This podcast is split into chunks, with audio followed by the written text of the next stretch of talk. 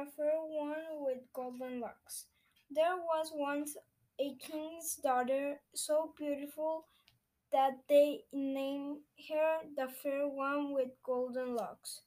These golden locks were the most remarkable in the world, soft and fine, and falling in long waves down to her very feet.